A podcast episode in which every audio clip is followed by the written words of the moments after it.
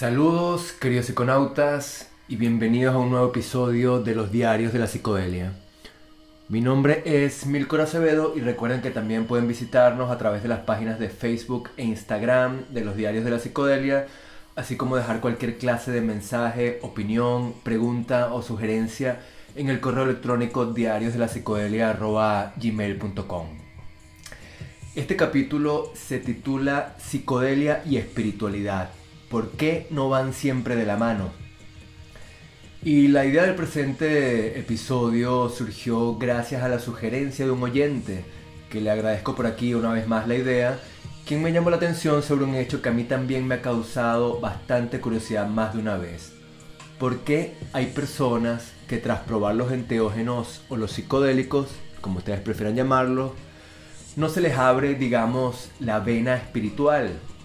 ¿Por qué no se desarrollan en ellos inquietudes espirituales o místicas, tal como ocurre con infinidad de personas, incluyéndome por supuesto a mí mismo? Y debo decir que a mí en particular me causa bastante curiosidad, porque he contado en más de una ocasión que yo era radicalmente ateo hasta que, hasta que se cruzó mi camino la ayahuasca y a partir de ahí comenzó todo este camino. Sobran también muchos ejemplos de celebridades totalmente ajenas al mundo de la psicodelia que igualmente han reconocido que sus vidas cambiaron de forma radical tras el consumo de algún enteógeno. Es el caso, por ejemplo, de Jim Carrey tras su ingesta de DMT, también de Will Smith, quien acaba de publicar una autobiografía en la que reconoce el enorme impacto existencial que le provocó el consumo de ayahuasca. También está Mike Tyson, el, el, el boxeador Mike Tyson con la DMT, el célebre actor porno español Nacho Vidal con el bufo Alvarius. También está Sting con la ayahuasca, que también lo cuenta en sus memorias. Y por cierto, agradezco estos últimos datos aportados y sugeridos por mi querido padre, que siempre me escucha, mi fan número uno. Hola papi, saludos a mamá por allí. Bueno, esbocé un poco este tema en el capítulo anterior. Dije que solo se me ocurrían tres posibilidades por las que las personas no asociaban los psicodélicos con el desarrollo de inquietudes espirituales. En primer lugar están obviamente los que nunca han probado estas sustancias ni piensan hacerlo, básicamente porque aquello, además de infundirles mucho temor, representa una amenaza para sus convicciones y certezas arraigadas durante todas sus vidas. Ellos se escudan argumentando y menospreciando al mismo tiempo que tales sustancias no son más que drogas que alteran la conciencia, Sí, por supuesto que alteran la conciencia, menos mal, benditas sean. Pero lo que uno no puede explicar a este tipo de personas es que la realidad, la verdad, el extremo de realismo y de veracidad que se experimenta durante estos trances, la nítida y vívida sensación de estar en presencia de un poder y una, una inteligencia suprema, un poder divino que uno percibe en el interior de uno mismo, porque ese poder, esa inteligencia lo abarca todo y lo hermana todo, Nada de eso puede ser reducido a una simple droga. ¿Qué clase de droga es esa que te pone en contacto con un poder inconmensurable, indescriptible y suprainteligente? Además hay que tomar en cuenta que la inmensa mayoría de los testimonios son muy similares entre sí, ¿no? Eso causa aún mayor curiosidad. No, señores, hay que probar esto en dosis suficientes para entender que hay un poder, una energía verdadera, externa e interna a nosotros mismos, que nos obliga a sentirnos humildes, empequeñecidos, conectados y agradecidos a la vez. ¿Cómo explicárselo? ¿Cómo explicarles lo que, por definición, no tiene manera de ser explicado o transmitido? Pruébenlo, coño, pruébenlo, atrévanse. Y es que básicamente las plantas maestras, la medicina ancestral, te pone en contacto con la madre tierra y por tanto con la esencia misma del cosmos, la misma esencia que podemos percibir en nuestro interior. Así de sencillo. Pero este tipo de personas no quieren correr el riesgo de no tener la razón. Yo lo corrí y mi vida, o más bien mi percepción ante la vida, cambió por completo, del mismo modo que también le sucedió a Jim Carrey o Will Smith. Y no es que esté intentando compararme con esas luminarias, no, por supuesto. Todavía recuerdo claramente la vez en que aquella amiga me dijo hace ya varios años, tú prueba la ayahuasca y luego conversamos. Silenciando, acallando así con esa frase todas esas tonterías escépticas que yo le estaba soltando en ese momento. Recuerdo que esa escena fue un poquito como la famosa secuencia de Matrix, ¿no? Con las dos pastillitas, la azul y la roja. Tú prueba las pastillitas azul y, y ya me dirás. Tonterías que yo le decía que yo también he tenido que escuchar desde entonces por parte de muy buenos amigos. Pero, y esto también lo he aprendido con el tiempo, nunca hay que alterarse ni perder la paciencia porque como decía Madame Blavatsky en su doctrina secreta, el error siempre se precipita por un plano inclinado, mientras que la verdad tiene que ir penosamente cuesta arriba. Siempre sucede así. Así que paciencia, no hay más remedio. Bueno, sigamos adelante. Luego está el segundo grupo de personas que no han conseguido transitar por experiencias místicas por el simple hecho de que no han ingerido la dosis suficiente. Se necesita, por supuesto, vencer el temor. El episodio anterior está dedicado precisamente a ese tema, al miedo, cómo sobrellevarlo. Y probar una dosis necesaria, la cual quizás no sea suficiente para experimentar la completa aniquilación del ego, pero sí más que suficiente para haber arrinconado transitoriamente al propio yo. Algo que nos pone, que nos ayuda a ponernos en contacto con esa presencia inteligente, el gran diseñador universal o el gran arquitecto, como lo llaman los masones, que todo lo abarca y del que formamos parte. Es necesaria, por tanto, una dosis suficiente para transitar por una experiencia claramente reveladora. Al menos una cucharada o una taza de ayahuasca, o al menos 3 gramos de hongos secos o 10 de trufas mágicas, al menos 2 o 3 aspiradas consecutivas de DMT, una sola aspirada de Bufalvarius, un par de cuadritos de LSD o al menos 5 bulbos de peyote en estado natural. Con eso debería ser más que suficiente para tener un buen viajecito intergaláctico bastante decente e interesante. Y para darse cuenta de que esto no son sencillamente simples drogas. Ya quisiera algún químico en el laboratorio crear algo semejante. Y si me sale con el ejemplo del LSD, pues habría que recordar que en la base de la síntesis del ácido lisérgico en el laboratorio se encuentra el cornezuelo de centeno, un potente hongo alucinógeno utilizado hace miles de años en la antigua Grecia. Bueno, y finalmente estamos llegando al punto que realmente me interesaba en este capítulo. Hablemos sobre el tercer grupo, es decir, el grupo de consumidores de psicodélicos, no sé si llamarlos psiconautas, principalmente miembros de las nuevas generaciones y que están completamente enganchados a las nuevas tecnologías. Son aquellos jóvenes, o no tan jóvenes, que hacen uso de los psicodélicos únicamente como forma de diversión, lo cual es absolutamente respetable. Yo también lo hago de vez en cuando, por supuesto. Pero ellos en cambio jamás lo utilizan como herramientas de conocimiento personal, autorreflexión o terapia, y mucho menos para desarrollar inquietudes espirituales o certezas místicas. Básicamente la única utilidad que le otorgan a estas sustancias es el recreativo, con lo cual difícilmente podrán entrar en contacto con lo inefable, lo inexpresable, lo mágico, lo sagrado, lo divino. Y esto es algo que está sucediendo, por desgracia, cada vez más, cada vez más común. Si ya el consumismo y el hedonismo, el hedonismo desmedidos, así como el materialismo desenfrenado, no han hecho más que expandirse por todo el planeta a lo largo de las últimas décadas, pues aquello se ha intensificado extraordinariamente en los últimos años, cortesía de las grandes empresas tecnológicas. En fin, que lo veo en las redes sociales, los chats, en los foros, en las páginas de debate. Muchachos pidiendo consejos acerca de qué película ver, qué disco electrónica o rock psicodélico escuchar, qué videojuego jugar, mientras disfrutan al mismo tiempo de los efectos de los hongos o del LSD. Lo cual, repito, está muy bien, puede ser muy divertido, para qué negarlo, yo a veces lo hago, sobre todo a veces lo hago tras las dos primeras horas de trance profundo e intenso, pero no puede ser siempre, por favor, no puede ser siempre, porque además estas preguntas que hacen en los chats, se nota que suelen escribirlas y publicarlas en pleno trance psicodélico, muchas veces esto se nota. Yo en ocasiones, una que otra vez, meto mi cuchara y escribo un mensaje tipo ¿Por qué no pruebas a apagar tu telefonito a ver qué ocurre? Por simple curiosidad. No suelen sentar bien estos mensajes míos. Vamos a ver. Algo semejante ocurrió ya una vez a mediados de los 60 y principios de los 70 del siglo pasado. Hablamos por supuesto del, del boom de las drogas psicodélicas, principalmente en Londres y en la costa oeste de Estados Unidos, algo que estaba íntimamente ligado con el movimiento hippie. La cosa, sobre todo debido al consumo masivo y grupal de LSD, se fue de las manos. El ácido y los hongos se convirtieron en sustancias eminentemente recreativas y por tanto temidas por una, gran parte de la sociedad con total desconocimiento de ellas. La alarma fue tal que aquello propició, de la mano del nefasto presidente estadounidense Richard Nixon a inicios de los 70, la prohibición de las drogas psicodélicas.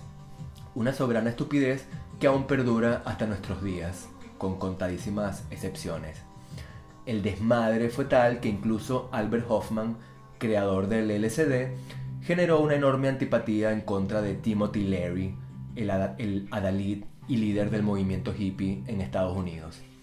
Su desprecio es nítido en las memorias que el propio Hoffman escribió. Y se dice que ese odio hacia Timothy Leary se debe a que, por culpa principalmente de Tim Leary, la Academia Sueca de los Premios Nobel se negó siempre a otorgar el galardón de química a Albert Hoffman por el descubrimiento del LSD, uno de los hallazgos más maravillosos de todo el siglo XX. Pero Larry, según Hoffman, desvirtuó, debido a aquel desmadre y descontrol, el sentido de una sustancia que había nacido en la década de los 40 como una maravillosa herramienta terapéutica poderosísima, al igual que la psilocibina presente en los hongos, para el tratamiento de afecciones psíquicas, y lo sigue siendo hoy en día, por supuesto. Hoffman jamás pudo perdonar a Larry la difamación que sufrió el ácido lisérgico debido al descontrol observado en ciudades como Londres o San Francisco. Mi hijo problemático. Así se refería genialmente Albert Hoffman al LSD, a su criatura. Así que es verdad, ya ocurrió algo ligeramente similar hace ya algunas décadas. Las drogas psicodélicas se convirtieron en fuentes de diversión y recreación. Pero la gran diferencia con nuestros tiempos es que en aquellos años, los 60 y los 70, al mismo tiempo que los hippies se lo pasaban en grande, nunca dejaron de lado el aspecto espiritual. Y es que el LSD en aquella época siempre fue de la mano, de hecho fue el principal impulsor de los movimientos contestatarios, contraculturales, que defendían el pacifismo, el feminismo, el respeto a la madre tierra, el ecologismo, las igualdades de género y raciales, el antibelicismo.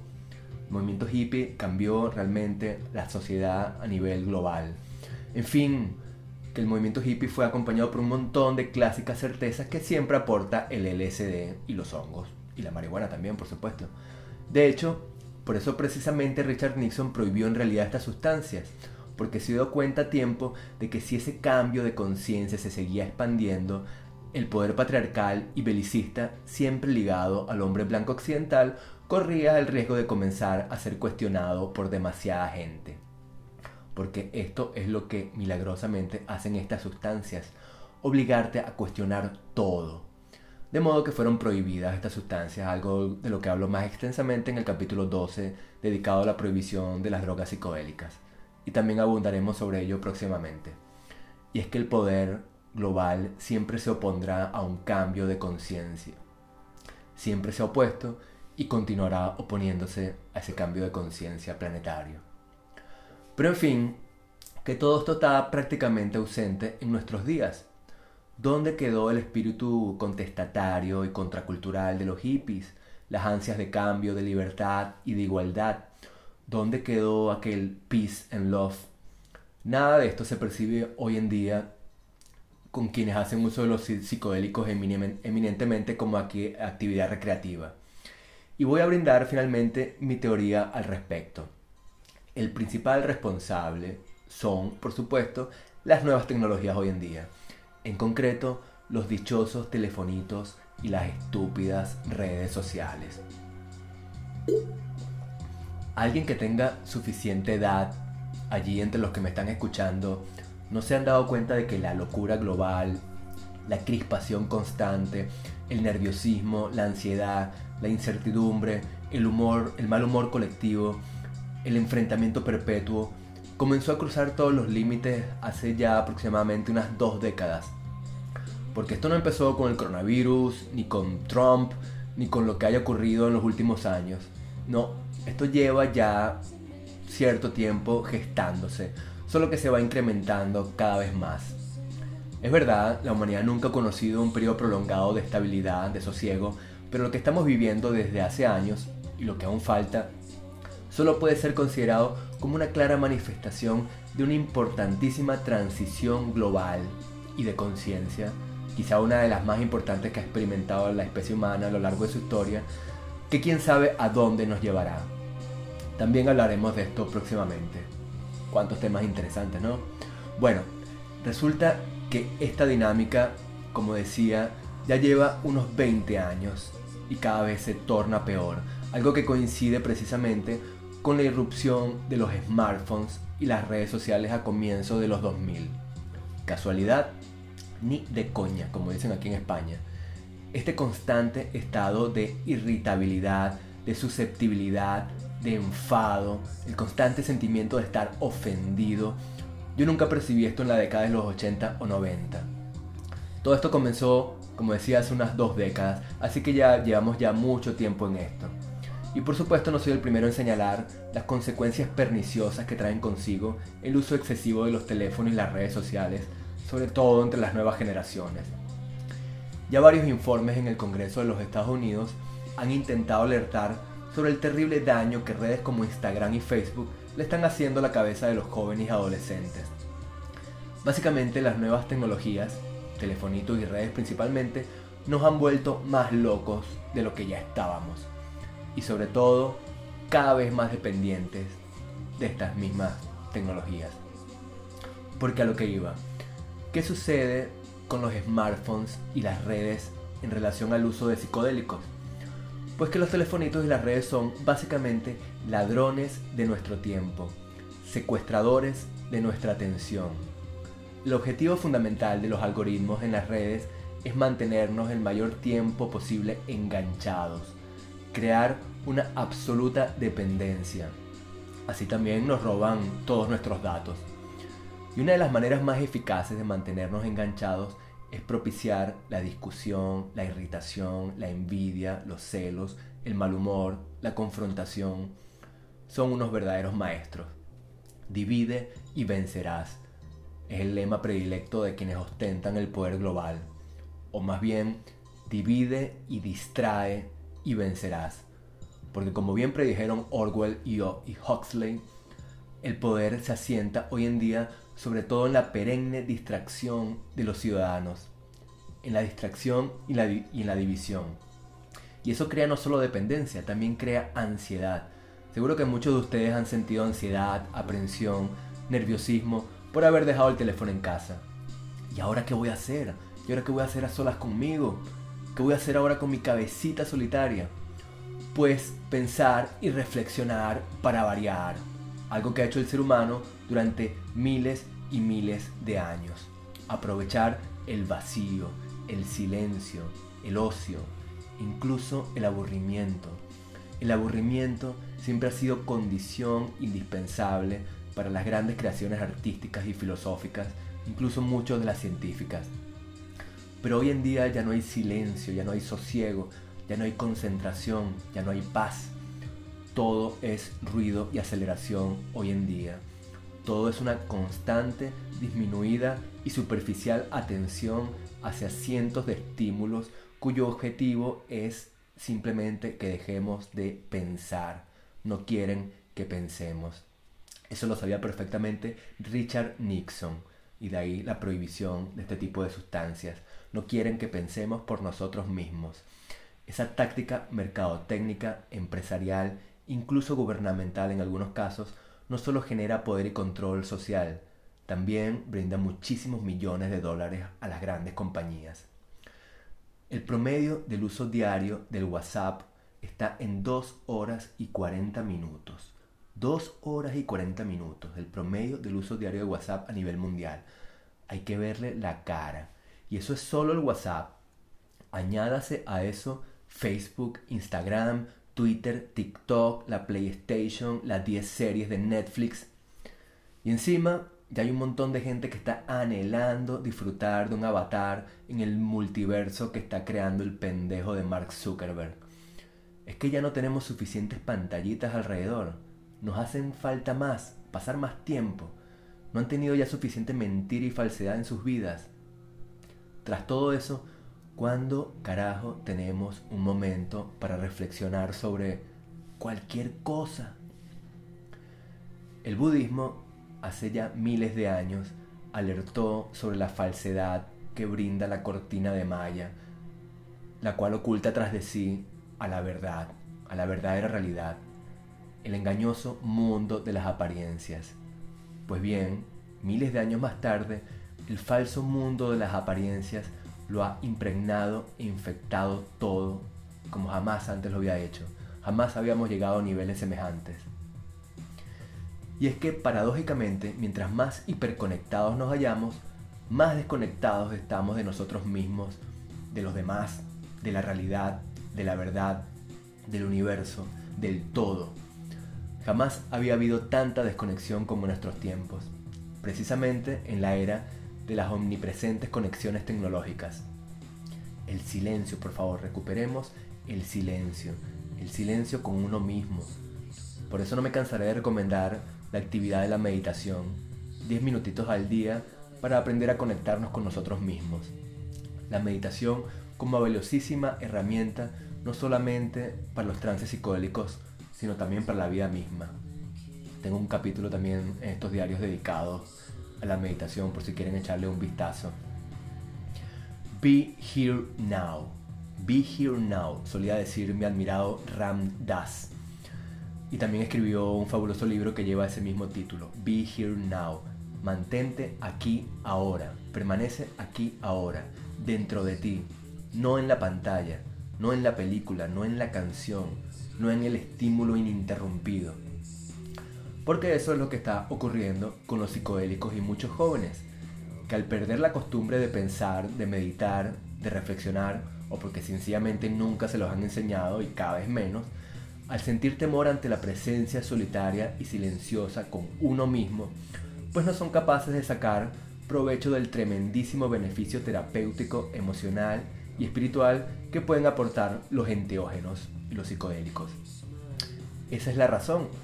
No se dan a sí mismos la oportunidad de realmente conectar con los psicodélicos y por tanto consigo mismos. Y gracias a ello, con el infinito cosmos. Las sustancias psicodélicas, en enorme medida, son una valiosísima herramienta no solo de autodescubrimiento y exploración personal, sino también para la mejora de uno mismo. Pero ¿cómo podemos mejorar nuestras zonas erróneas e intentar progresar como seres humanos si cada acto que hacemos, desde ingerir psicodélicos hasta cagar en el baño, va siempre asociado al uso de una dichosa pantallita digital que nos acompaña a todos lados? Así que por favor, desconectar un poco.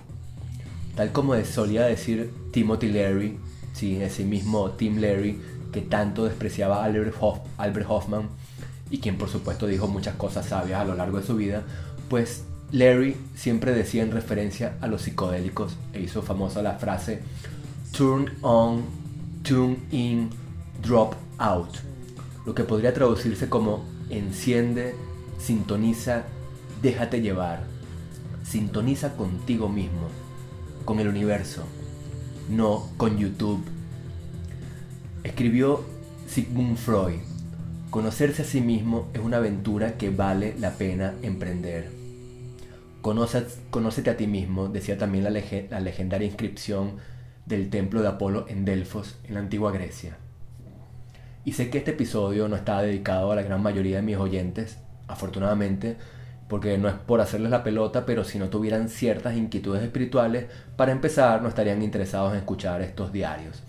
Así que lo que voy a decir va dirigido básicamente a aquel que aún no se ha atrevido a sumergirse de lleno en el autodescubrimiento y la autorreflexión de la mano de los psicodélicos. Yo le recomiendo que apague el fucking telefonito y disfrute en silencio o con música relajante y sin ningún otro estímulo visual aparte de quizás unos lindos árboles o de la oscura cavidad de la propia cabeza, disfrutar de una buena experiencia psicodélica, porque el autodescubrimiento, como bien lo sabe cualquier sabio orientalista, lleva consigo también el descubrimiento de la esencia eterna del universo entero que todos compartimos. Como es arriba, es abajo, como es adentro, es afuera. Sostienen así las directrices principales del ancestral hermetismo. Así que ya saben muchachos, valor que tampoco hace falta demasiado, apaguen esos dichosos teléfonos de una buena vez, miren la realidad maravillosa con los propios ojos, tanto los externos como el interno. Basta ya de tanta realidad virtual, de tanta falsedad. Hay que recuperar el pensamiento, la reflexión, el silencio, la paz, el milagro del autodescubrimiento. recuperar la vida mágica, hermosa, maravillosa y milagrosa que está siempre a nuestro alrededor. Y aquí, hasta aquí hemos llegado con este episodio. Espero contactar con ustedes pronto. Pórtense bien, pero no demasiado. Hasta la próxima.